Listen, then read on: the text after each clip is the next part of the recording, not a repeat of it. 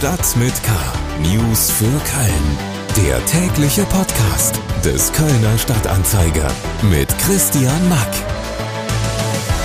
Hereinspaziert zu Episode 109 unseres News-Updates fürs Trommelfell.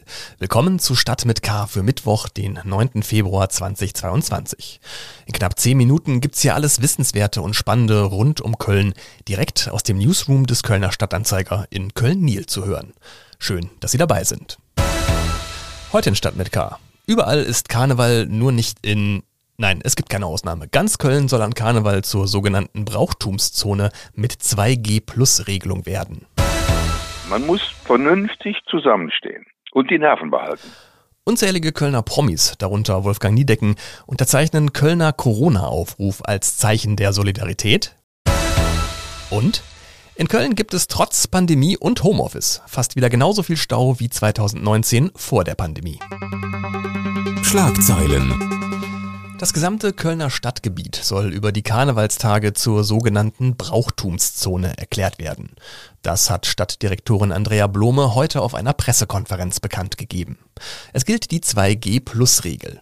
Das heißt, alle, die mitfeiern wollen, müssen vollständig geimpft und geboostert oder geimpft und frisch getestet sein. Diese Regelung gilt von Weiberfastnacht bis Veilchen Dienstag. In Innenräumen wie Kneipen müssen Feiernde zusätzlich Negativtests vorweisen, egal ob sie geimpft oder geboostert sind. Polizei und Ordnungsamt wollen über die Jeckentage stichprobenartig die Einhaltung der Regelungen überprüfen. Im Prozess gegen den Remzmar-Entführer Thomas Drach am Oberlandesgericht Köln muss der Angeklagte eine neue DNA-Probe abgeben. Drach, dem im aktuellen Prozess vier Raubüberfälle in Köln, Limburg und Frankfurt am Main vorgeworfen werden, hatte sich zuvor gegen die Abgabe einer neuen DNA-Probe gewehrt. Die im Prozess zum Vergleich genutzte alte Blutprobe Drachs aus dem Jahr 1998 war über die Jahre unbrauchbar geworden. Zum Vergleich mit einer an einem der Tatorte sichergestellten DNA-Spur, die die Merkmale von Drach aufweisen soll, kann nun die neue Probe verwendet werden. Der Prozess gegen Drach wird fortgesetzt. Steffen Baumgart hat seine Corona-Infektion überstanden und kann auf die Trainerbank des ersten FC Köln zurückkehren. Wie der FC am Mittwoch bekannt gegeben hat, konnte Baumgart nach einem negativen Corona-Test das Mannschaftstraining heute wieder leiten. Somit wird Baumgart auch beim Auswärtsspiel in Leipzig am Freitag wieder mit dabei sein und auch die Pressekonferenz am Tag davor abhalten können. Beim letzten Heimspiel musste Baumgart den FC noch am heimischen Fernseher nach vorne brüllen. Ein TikTok-Video seiner Tochter davon war danach viral durchs Netz gegangen. Das war unser Nachrichtenüberblick. Jetzt gibt's ausführliche Hintergründe und Stimmen zu noch mehr interessanten Themen rund um Köln. An dieser Stelle übrigens auch noch alles Gute an den in Köln lebenden Künstler Gerhard Richter. Bekannt ist er zum Beispiel für sein Domfenster mit den vielen kleinen bunten Quadraten. Er wird heute 90 Jahre jung. Köln. Die Corona-Pandemie spaltet die Gesellschaft. So wird es zumindest gerne dargestellt. In Wirklichkeit trägt die überwiegende Mehrheit in Deutschland die Corona-Maßnahmen aber mit. Trotzdem gibt es natürlich, auch bei uns in Köln, die Maßnahmen Gegner, Spaziergänger oder Corona-Leugner. Zusammenhalt in dieser Pandemie scheint auf jeden Fall wichtiger denn je. Mit einem gemeinsamen Kölner Corona-Aufruf appellieren jetzt zahlreiche prominente Kölnerinnen und Kölner an die Solidarität von uns allen im Kampf gegen die Pandemie. Bei mir im Studio begrüße ich jetzt äh, Maike Felden aus unserem Podcast-Team. Hallo Maike. Hallo. Was hat es denn mit dem Kölschen Corona-Aufruf auf sich und äh, wer macht alles mit?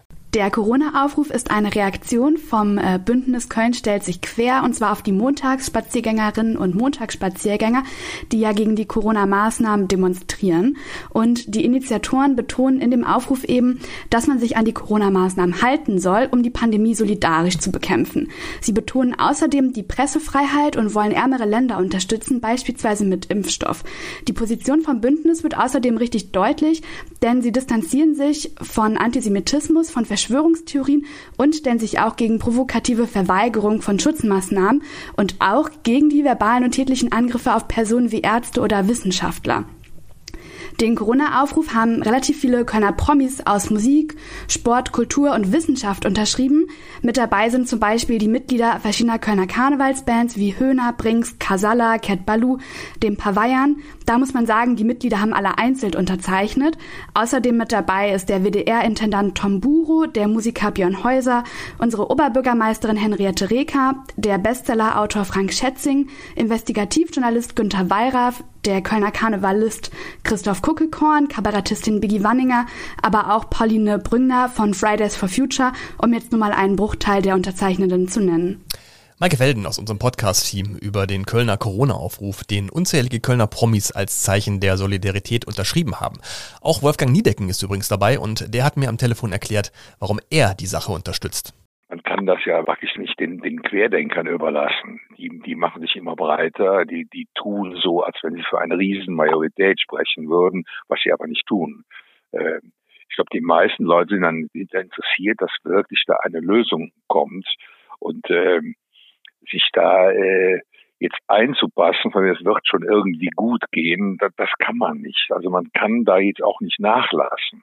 Das ist ja eigentlich die Taktik von denen. Die, die machen diese Demonstrationen und tun so, als wenn sie für alle sprechen würden, die noch nicht geimpft sind. Die sprechen für, für die Leute, die irgendwo äh, ja quertreiben wollen, die irgendwo da äh, Sand ins Getriebe bringen wollen. Und mir ist da wirklich lieb, wenn da eine konsequente Haltung kommt, wenn man wirklich sagt, Leute, lasst euch bitte impfen, lasst euch boostern, äh, sonst kriegen wir das, was der Karl Lauterbach äh, äh, vorhat, sonst kriegen wir das nicht so hin, wie wir es brauchen. Das ist alles ganz furchtbar, diese Entwicklung. Deswegen muss da ein klares Statement her, ähm, wie man es denn gerne hätte. Und zwar ein wissenschaftliches, nicht einfach so nach einer Gefühlslage so ein bisschen was. Alle Infos zum Kölner Corona-Aufruf und welche Promis noch zu den Unterzeichnerinnen und Unterzeichnern gehören, gibt es auf ksda.de. Digital. Wir leben in unsicheren Zeiten. Neue Corona-Variante hier, ständig neue Corona-Regeln dort. Da ist es gut, dass wenigstens auf eine Sache Verlass ist, und zwar auf den Feierabendstau im Kölner Stadtverkehr. Aktuelle Verkehrsdaten belegen nämlich, dass es trotz des pandemiebedingten Trends zum Homeoffice im letzten Jahr fast genauso viel Stau in Köln gab wie 2019 vor der Pandemie. Über das Netz zugeschaltet ist mir jetzt Paul Groß aus unserer Lokalredaktion. Hallo Paul. Hallo Christian. Woher stammen diese Verkehrsdaten für Köln und was sagen sie aus? Ähm, die Daten äh, stammen vom Unternehmen TomTom. Das ist ein Hersteller für Navigationssysteme, ähm, der den Verkehrsfluss über die Autos, die ohnehin mit äh, TomTom-Navis ausgestattet sind, misst und dann ähm, in großen Datensätzen jedes Jahr auswertet.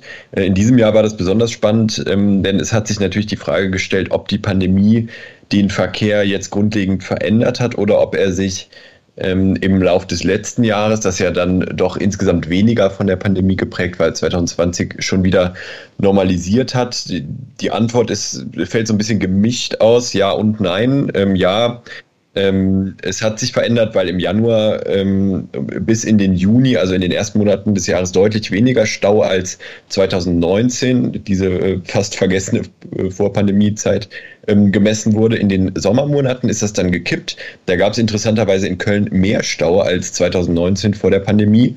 Ähm, Im August, als es tatsächlich sehr wenige Maßnahmen auch zur Kontaktreduzierung gab, ähm, hat eine Fahrt in Köln äh, im Schnitt 33 Prozent länger gedauert wegen Stau. 2019 hat sie im August nur 20 Prozent länger äh, gedauert. In den Wintermonaten kippte das dann wieder. Dann war das Stauaufkommen wieder niedriger als 2019. Da waren die Leute dann wegen der vierten Welle vermutlich einfach auch mehr im Homeoffice wieder. Genau, davon äh, ist auszugehen. Das ist zumindest naheliegend mit hm. Blick auf die Daten. Äh, aber nicht nur Köln hat ja diese Daten erhoben oder es wurde für Köln erhoben, sondern auch für andere große Städte in Deutschland. Ähm, Im bundesweiten Staudatenvergleich tanzt Köln allerdings ein bisschen aus der Reihe. Äh, in welcher Hinsicht sticht denn Köln da raus? Ja, dieser Trend, dass es in den Sommermonaten ähm, mehr Stau gab als vor der Pandemie, den hat Köln tatsächlich einigermaßen exklusiv. Im gesamtdeutschen Trend ähm, war äh, Richtung Sommer der Unterschied ähm, auch nicht so stark wie noch in den Wintermonaten, aber es war jeweils etwas weniger ähm, Stau als vor der Pandemie. Deutschland insgesamt ähm, liegt im Stauniveau äh, 12 Prozentpunkte unter dem Niveau vor Corona laut diesen Daten. Düsseldorf ist auch noch ein interessantes Beispiel. Das liegt auch in jedem Monat jeweils unter den Daten äh, von 2019, also jeweils weniger Stau. Ähm, Köln äh, ist also sozusagen besonders schnell wieder ähm, in die chaotischen Zustände von äh, vor der Pandemie zurückgekehrt. Na, herzlichen Glückwunsch. Ähm, wenn man diese Daten von TomTom jetzt schon hat, dann könnte man ja auch hingehen und die für städtische Verkehrsanalysen nutzen. Hat die Stadt Köln sowas vor? Ähm, tatsächlich nicht. Es gibt Städte, die das machen. Frankfurt, Düsseldorf und Berlin zum Beispiel, die nutzen die Daten, ähm, um Verkehrsprobleme zu analysieren. Die Stadt Köln verzichtet darauf bislang, ähm, wie wir gestern auch nochmal äh, auf Nachfrage erfahren haben, und setzt äh, auf eigene Erhebung. Die TomTom-Daten würden zwar Auskunft zur Reisezeit und zur Verkehrsqualität bieten, sagte ein Sprecher der Stadt, aber es fehle die Differenzierung zum Beispiel nach Fahrzeugart um für die Planungsprozesse das relevant berücksichtigen zu, zu können. Und ähm, die Stadt plant jetzt gerade ein größeres Projekt, ähm, in dem der Verkehrsfluss bis spätestens 2024 detailliert und systematisch äh, durch die Verknüpfung von unterschiedlichen Datensätzen, darunter auch Mobilfunkaktivitäten zum Beispiel, aufgezeichnet und analysiert werden soll. Ähm, davon verspricht man sich dann eine sehr viel tiefer gehende Analyse. Genau, und äh, die TomTom-Daten äh, fallen da eher so ein bisschen hinten runter. Hat ja auch nicht jeder automatisch ein TomTom-Handy äh, oder ein TomTom-Navi im Auto. So ist es ja. In Köln gibt es trotz Pandemie und Homeoffice fast wieder genauso viel Stau wie 2019 vor der Pandemie, zumindest wenn man den TomTom-Daten glaubt. Mit den Zahlen jongliert hat Paul Groß aus unserer Lokalredaktion. Nachzulesen ist das Ganze nochmal im Kölner Stadtanzeiger und auf ksda.de. Damit sind wir durch für heute mit Stadt mit K. Vielen Dank fürs Zuhören. Die Links zu den Themen dieser Sendung finden Sie auch nochmal in den Show Notes zu dieser Episode. Abonnieren Sie diesen und all unsere anderen Podcasts doch gerne überall da, wo es Podcasts gibt, um keine neue Folge zu verpassen. Mein Name ist Christian Mack. Bleiben Sie gesund und bis zum nächsten Mal. Stadt mit K. News für Köln. Der tägliche Podcast.